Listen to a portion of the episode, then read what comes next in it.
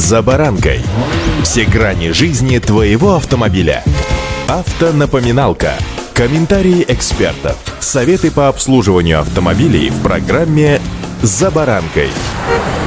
Последствия коронавируса сказываются на всех отраслях нашей жизни. Поменялись покупательские предпочтения россиян, мы стали более бережливыми. По данным холдинга «Рамир», в России резко увеличился индекс свободных денег. Нет, не в смысле лишних денег, которые у нас появились, а наоборот мы стали тратить меньше. Разумный подход к потребительству сформировался и на автомобильном рынке. Сошлись сразу несколько факторов. Личный автомобиль в период пандемии люди стали ценить еще больше. Даже автодилеры заявляют о дефиците новых автомобилей, ну и поскольку мы как ни крути все экономим, вот и на рынке поддержанных машин настоящий аншлаг. Автосервис «Автору» подсчитал, что интерес к БУ автомобилям вырос на 17% по сравнению с аналогичным периодом прошлого года. С вами Александр Карпов. Здравствуйте.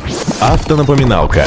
Ни для кого не секрет, что покупка машины на вторичном рынке всегда связана с риском, ведь у нас нет полной уверенности в том, что автомобиль находится в хорошем техническом состоянии или в том, что он эксплуатировался исключительно в поездках, что называется, от дома до работы, да еще в торговый центр, как обычно пишут в объявлениях. Тем более даже у популярных моделей или наоборот у чересчур привлекательной цены имеются, что называется, детские болезни, предупреждают эксперты. К примеру, Cherry Tiggo — это внедорожник. У него большой салон, кузов, он дешево стоит, но у него толщина лакокрасочного покрытия очень очень маленькая и слабая антикоррозийная обработка. То есть при малейшем сколе краска начинает вздуваться, и с нашим климатом все это расползается в большую коррозию. И нужно быть готовым к тому, что придется вкладываться в дорогостоящий кузовной ремонт. Второй вариант, к примеру, можно взять любую Шкоду. У них проблемные турбодвигатели объемом 1,2 литра, которые быстро растягивают цепь и появляется масложор. Следующий автомобиль Chevrolet Cruze. Автомат, двигатель 1.8, 141 лошадиная сила. Там очень слабое место гидроблок. При перегреве коробка просто перестает работать и уходит в аварийный режим и, что называется, здрасте, приехали. А ремонт коробки передач, как вы сами понимаете, дело не дешевое. Автонапоминалка.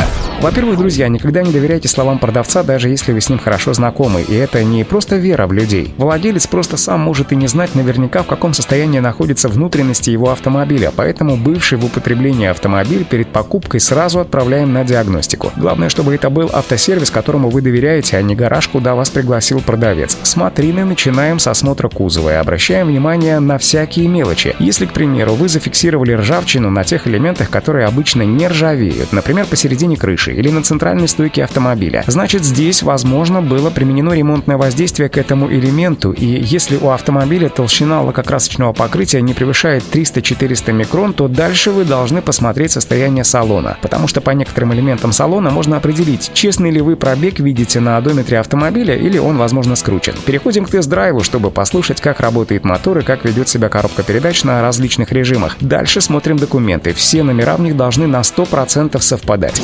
Автонапоминалка.